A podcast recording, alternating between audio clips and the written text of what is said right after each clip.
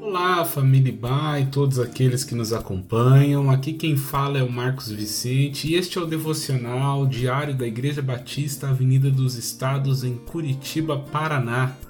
Hoje é terça-feira, dia 22 de fevereiro de 2020.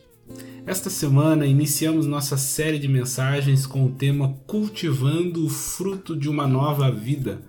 Nosso texto base está em Gálatas 5, 22 e 23 que eu gostaria de ler com você na versão A Mensagem. Diz assim: Mas quando o Espírito Santo controlar as nossas vidas, ele produzirá em nós esta espécie de fruto: amor, alegria, paz, paciência, bondade, retidão, fidelidade, mansidão e domínio próprio. E aqui não há conflito algum com as leis judaicas. Ora, o ensino que foi levado à Galácia pelos mestres judaizantes aceitava a missão messiânica de Jesus, mas acrescentava mais uma exigência à fé em Cristo, que era a aceitação da obediência aos preceitos judaicos, sobrepondo um fardo de cumprimento religioso da lei ética e cerimonial coerção e manipulação religiosa é um tema antigo da nossa sociedade. Paulo está tentando ensinar aos irmãos de Gálatas que Deus não nos força a nada de fora para dentro, mas nos liberta de dentro para fora. Que a fé em Cristo exercia e exerce um efeito radical sobre a conduta humana. A estratégia mais diabólica da religião é, transvestir-se de agente divino e reduzir o sacrifício de Cristo a uma mera seita. A mentalidade de que a religião é fundamentada sobre o temor de muitos e a esperteza de poucos se confirma aqui com os Gálatas. A religião humana ela produz ativismo, cansaço, frustração, rotina enfadonha, uma padronização comportamental corrompida por desejos egoístas. A religião humana ela produz hipócritas e mentirosos, contumazes, juízes e réus, culpabilidade moral, decepção, perda de identidade, confusão mental, acidez verbal e por aí afora. Paulo sabia que a verdadeira religião é a vida que levamos e não o credo que professamos.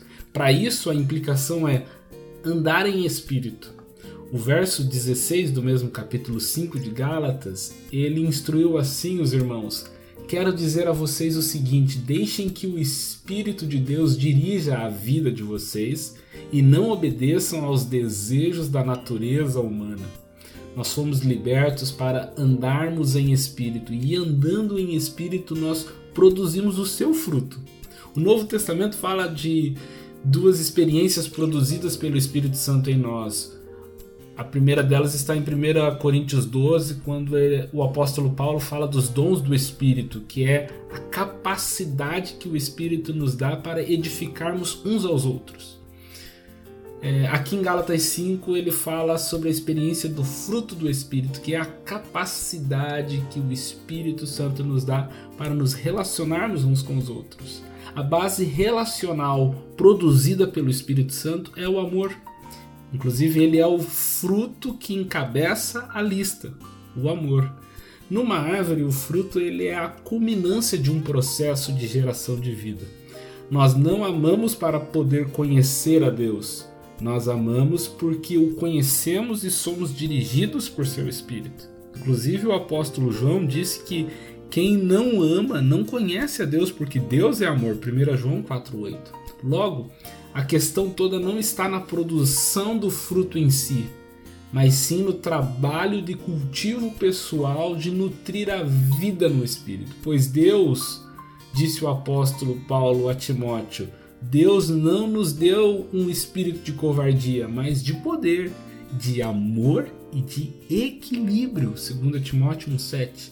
O desequilíbrio é a falta de espírito, assim como o desamor é a falta do espírito que Deus transmitiu.